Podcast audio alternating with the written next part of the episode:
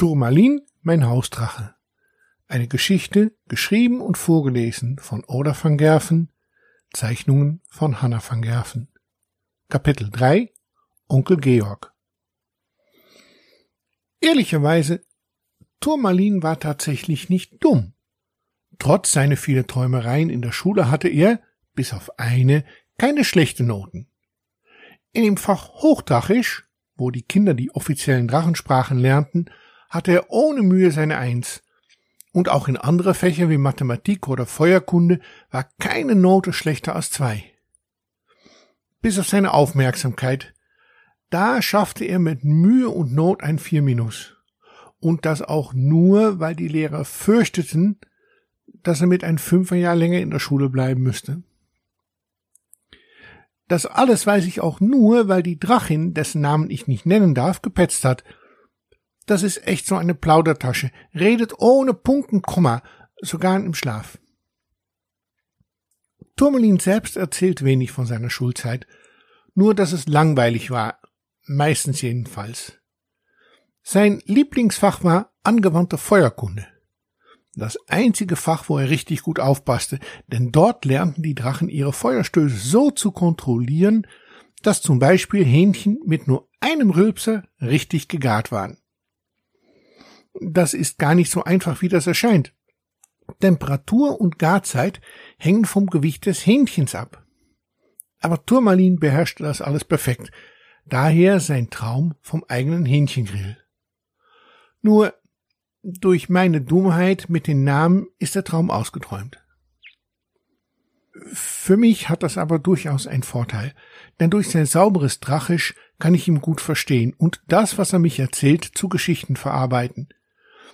Und seit ich weiß, dass ich keinen Drachennamen nennen soll, achte ich darauf, es nicht mehr zu tun. Turmalin erzählte mir zum Beispiel die Geschichte von seinem Großonkel. Ich nenne ihn jetzt mal Georg. Georg war ein Drachen, so wie man ihn selten fand oder findet. Er lebte abgeschieden von der Welt, Mitte im Gebirge und sorgte auf seine eigene Art und Weise dafür, dass die Menschen sich von ihm fernhielten. Der Berg, in welchem er seine Wohnung hatte, war ziemlich durchlöchert, und an einer Stelle hatte sich viel Geröll gesammelt. Immer wenn Menschen sich ihm näherten, versteckte er sich in einer Höhle unter dem Geröll, und da kam ihm dann die einfach, aber nicht weniger geniale Idee, wie er sich schützen konnte. Eigentlich war es eher ein Versehen, denn eines Tages, als er sich versteckt hatte, bekam einen richtigen Schluck auf.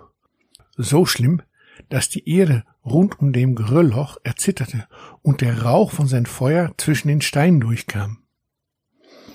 Die Menschen rannten so schnell sie konnten und warnten einander. Der alte Vulkan war wieder erwacht und könnte jeden Augenblick ausbrechen. Das war natürlich eine geniale Idee, und so kam es, dass Onkel Georg immer mal wieder die Erde erzittern und Rauch aufstiegen ließ. Trieb er das zu toll, fingen sogar die Steine an zu glühen. Die meisten Menschen trauten sich dann auch nicht mehr in seiner Nähe, und Georg hatte seine Ruhe. Bis zu dem Tag, an dem ein echter Vulkanforscher all seinen Mut zusammengenommen hatte. Georg hat durchaus bemerkt, dass untersucht wurde, wie aktiv der vermeintliche Vulkan war, sah sich aber nicht in der Lage, alleine die Messergebnisse so zu beeinflussen, dass auch die Forscher Angst haben würden.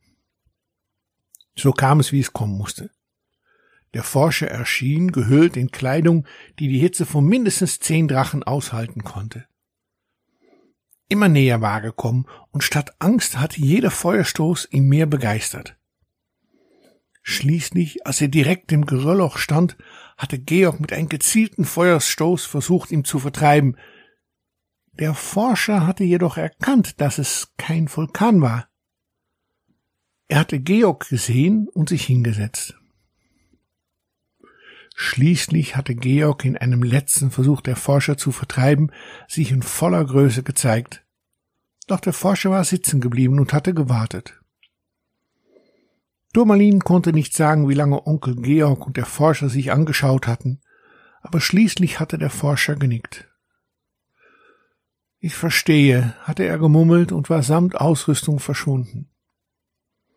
Die Menschen in den umliegenden Dörfern hatte er gewarnt, wie gefährlich und unberechenbar der Vulkan sein würde. Nur seine Frau hatte er vom Drachen erzählt, doch die hatte ihm nicht geglaubt.